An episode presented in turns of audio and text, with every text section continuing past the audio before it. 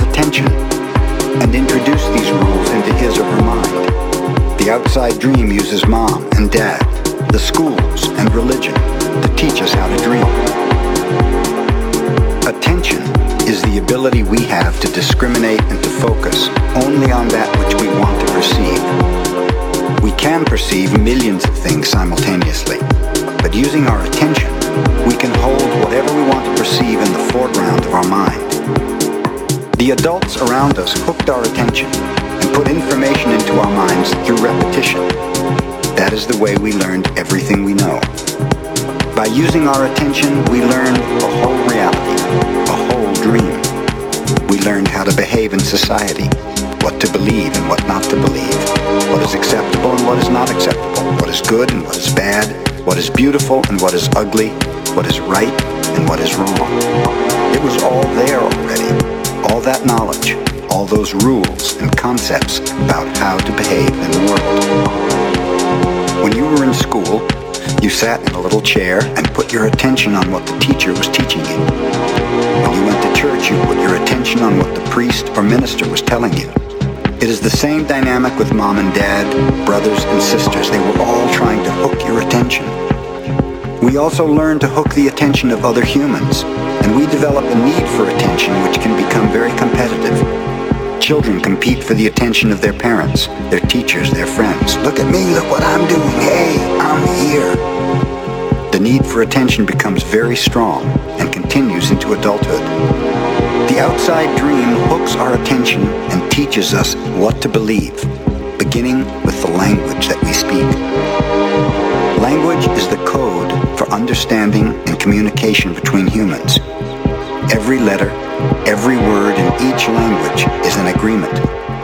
Once we understand the code, our attention is hooked and the energy is transferred from one person to another. It was not your choice to speak English. You didn't choose your religion or your moral values. They were already there before you were born. We never had the opportunity to choose what to believe or what not to believe. We never chose even the smallest of these agreements. We didn't even choose our own name. As children, we didn't have the opportunity to choose our beliefs, but we agreed with the information that was passed to us from the dream of the planet via other humans. The only way to store information is by agreement. The outside dream may hook our attention, but if we don't agree, we don't store that information. As soon as we agree, we believe it. This is called faith. To have faith is to believe unconditionally.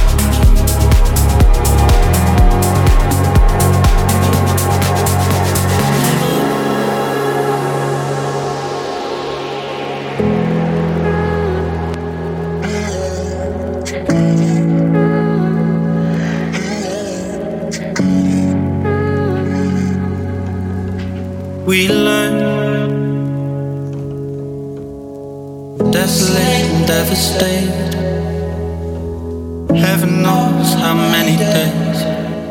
Oh, there's something in my lemonade. We go back and forth, never stay.